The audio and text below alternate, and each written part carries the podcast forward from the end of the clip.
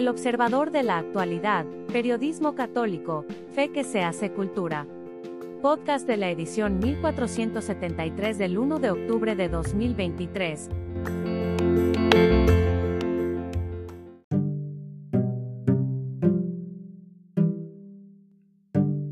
De camino, por Jaime Septién. Ir a donde no quiero. Cada papa le impone, desde Pablo VI, un sello especial a los sínodos que han convocado. El de Francisco, que inicia en unos días más, es quizá el más atrevido de todos. No me refiero a un atrevimiento absurdo o desbocado, sino a su posible desenlace, va a descolocar a muchos. Es bien sabido que al interior de la Iglesia Católica existen corrientes opuestas a lo que se ha llamado la apertura del Papa Francisco la reciente visita a Mongolia y el viaje a Marsella, previos al sínodo de la sinodalidad, fueron mensajes demasiado duros para ser digeridos por quienes optan por una postura tradicionalista, el Papa que guarda las formas y los tiempos. Pero para quienes vivimos en el mundo como se suele decir, ambos viajes, inéditos al menos en los últimos cinco siglos, representan la verdadera iglesia en salida. Una iglesia que nos obliga a ir donde no queremos ir, como le dijo nuestro Señor a San Pedro. En efecto, ¿a quién se le antojaría con casi 89 años, y con dolores por todos lados, viajar nueve horas para reunirse con 1.200 católicos en el confín del mundo? Juan Pablo II dijo que, si Jesús no se bajó de la cruz pudiendo hacerlo, él tampoco lo haría, asumiendo su condición doliente. Francisco lo imita. Y de manera radical.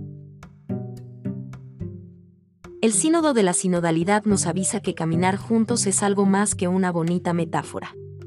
Significa dejarnos tocar por el Espíritu Santo y movernos hacia donde están los pecadores, los alejados, los que apenas si nos gustaría tocar. ¿No es eso lo que hizo el Maestro?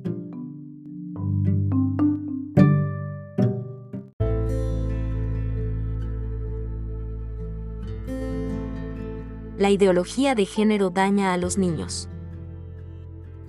por José María Simón Castelví.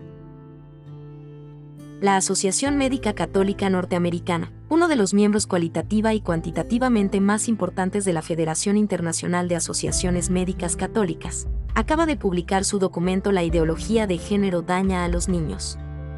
Se trata de un trabajo cargado de sentido común, sana antropología, buena medicina y buenas referencias bibliográficas.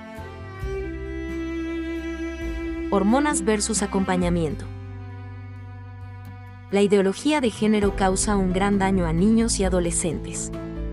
Este trabajo trata de evitar más daños y exige una medicina basada en la evidencia, no en una ideología magnificada.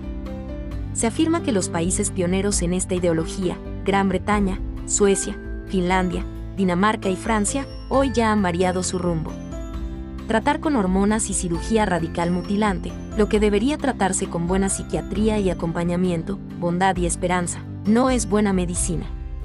El trabajo muestra la realidad esencial del ser humano frente a las corrientes culturales que la ignoran o adulteran. Otros tratamientos.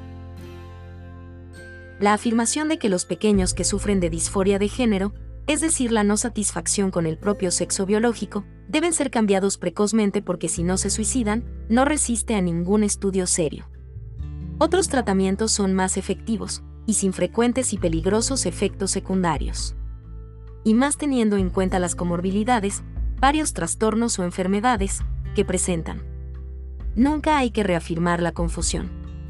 El 80 y 90% de los casos de disforia de género antes de la pubertad se resuelven en la adolescencia. Experimento irresponsable. Los tratamientos de cambio de sexo no son profesionales y violan la norma hipocrática que pide al médico primero no hacer daño. La asociación pide también que sean respetados los derechos de las conciencias de los médicos y otros profesionales, así como el derecho a una buena formación sanitaria. La ideología de género es un experimento que, como mínimo, se puede calificar de irresponsable.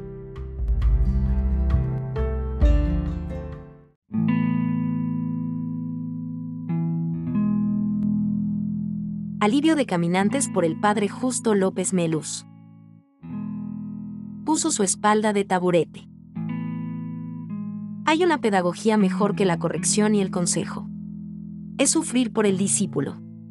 Un discípulo se escapaba todas las noches para acudir a una casa de prostitución. Para saltar las altas paredes del monasterio colocaba un taburete junto a la pared. A la vuelta, de nuevo saltaba sobre él y lo recogía para la noche siguiente. Nadie hablaba de ello, pero el maestro lo sabía. Pensó reprenderlo, pero sabía que las reprimendas no cambian a la persona. Pensó expulsarlo, pero sabía que eso era condenarlo. Y pensó otro remedio. El discípulo colocó el taburete y saltó para su cita sensual. Entonces el maestro quitó el taburete y se puso el agachado esperando la vuelta del discípulo. Este volvió y saltó sobre la espalda del maestro.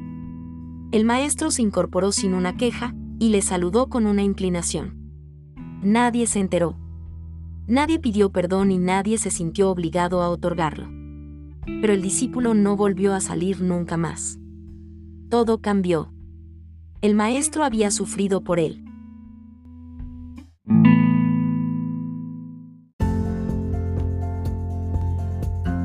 Cristo será tu alegría. Por el Padre Fernando Pascual. En algunos monasterios de carmelitas descalzas se cantan unos versos que tienen un origen anónimo. Alguno ha pensado que pueden venir de la misma Santa Teresa de Jesús. El canto dice así.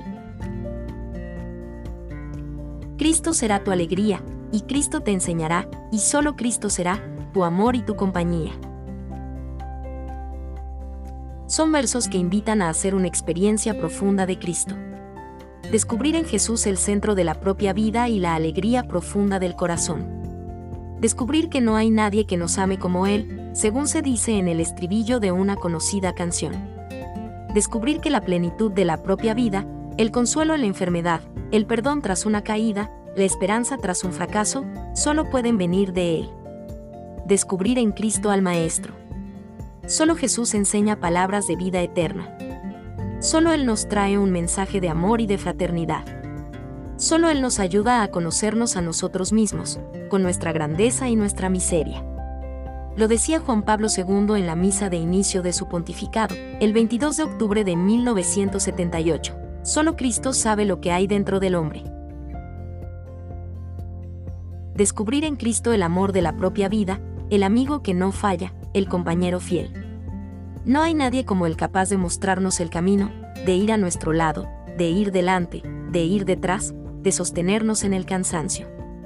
Se alegra con nosotros cuando podemos avanzar con entusiasmo y decisión, o llora y nos tiende la mano cuando hemos caído en un día que hubiéramos preferido no quedase escrito en la propia historia. Cristo será tu alegría. Quizá todavía no lo es. Quizá todavía buscamos la vida y la esperanza donde no se encuentran. El Evangelio sigue abierto, se ofrece a quien venga para saciar su anhelo de saber. El sagrario sigue fijo en el fondo de una iglesia. El amigo espera la llegada de hombres y mujeres necesitados de luz y de consuelo. Un sacerdote pasa horas y horas en un confesionario, tal vez será el instrumento para que pueda reconciliarme con el Padre, para que pueda recibir el perdón de Cristo. Cristo será tu alegría. Ya lo es para millones de hombres y mujeres de todos los tiempos y lugares del planeta. Lo puede ser, si lo busco de corazón, si descubro en él al verdadero amor de mi alma. Hoy me espera, hoy me llama, hoy me tiende su mano taladrada. Solo él será, si le dejo, mi amor y mi compañía.